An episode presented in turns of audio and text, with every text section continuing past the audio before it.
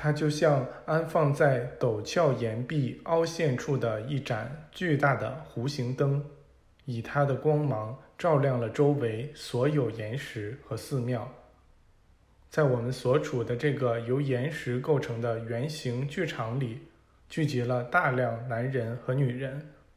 我们惊讶地发现，女人没有被排除在朝圣活动之外，所有想来的人都可以来。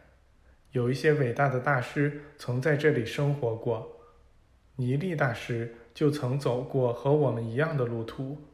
那伟大的五兄弟也在这些小道上走过三次，一次是兄弟五人，另一次是和他们的奶奶在一起，最后一次则是和伟大仁善的达吕帕蒂在一起。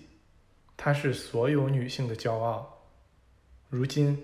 纯净而谦卑的瑜伽大师桑蒂正坐在那里，处于深深的冥想状态中。我们想知道，所有这些朝圣者会从哪里找到住处和衣食？那位喜乐信徒唱道：“你们不用为住处和衣食担心，这里有充足的食物、住所和衣服给所有的人。”随后。这位舍拉用美妙的音调唱道：“大家都坐下吧。”我们全体刚刚坐下，大碗大碗富有营养的、热气腾腾的食物就出现了。瑜伽大师桑蒂站起来，开始在那位舍拉和其他朝圣者的帮助下，让食物在众人中传递开来。大家吃饱后，所有朝圣者都站了起来。有人把他们一组一组的领到附近寺庙中去过夜。那位舍拉把我们带往位于一个山嘴上的寺庙。这山嘴与我们刚才所待的地方隔着一座二十五米高的峭壁。走进那座寺庙时，我们注意到有一根长长的支柱，其底部立在地上，顶部则通到寺庙所在的山尖上。这根柱子似乎是进入寺庙的唯一路径，所以我们聚拢在其底部。和我们同来的人也都聚集在这儿。在那座寺庙上方，还有许多其他寺庙建在由其他山间形成的凹洞中，一座压着一座。有那么一阵儿，我们找到住处过夜的唯一希望，似乎就寄托在我们爬上那根柱子的能力上。但是那位舍拉说：“你们别急。”随后他突然大声唱道：“哦，亲爱的，我们转向你，以便在这被祝福的夜晚有房子住。”我们周围所有人立刻都静默下来。过了一会儿，他们异口同声、非常有力地说道：“这就是上帝的力量，奥姆。”转眼间，我们全都站在了那山尖之上，和其他朝圣者一起前往我们各自要住的寺庙。一到达住处，所有疲劳的迹象就都离开了我们。这天夜里，我们睡得像孩子一样香甜。如果刚才这群人发出的力量波接收到的是夷平山脉的指令，那他们也一定会做到的。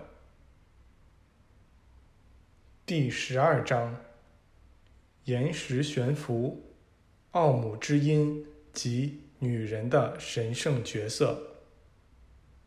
第二天早晨四点，那位舍拉洪亮清朗的嗓音把我们唤醒了。他唱道：“大自然醒来了，大自然的孩子们也应该醒来。星辰的曙光刚刚出现。”自由自在的一天在等着你们，奥姆。我们走进昨天那根柱子顶端所支撑的山岩边缘。令我们大为吃惊的是，那根柱子已经换成了一座造得很好的楼梯。我们一边往下走，一边在想自己有没有做梦。那位舍拉来到台阶下迎接我们，他说：“不。”你们没有做梦，是布里德吉大师昨天夜里梦到了这座楼梯，并把它放在了这儿。以方便大伙行走。这就是梦想成真。我们在这个地方度过的十五天里，每天都能吃到热气腾腾、富有营养的食物。我们从没见过任何人准备这些饭食，但却吃得非常丰盛。那位舍拉和他的一个伙伴开始向波拉塔桑加寺攀登。这条路开头是在岩石上凿出的一些台阶。接着就得经过架在岩壁裂隙上的一些木板，这些裂隙在行路者脚下张开巨大的深渊。在另一些路段，则要借助上端固定在岩石凸起处的绳索。两小时后，这两位攀登者没能登上那高于他们出发地一百七十五米的第二处岩石边缘。这时，他们意识到自己将不得不放弃攀登。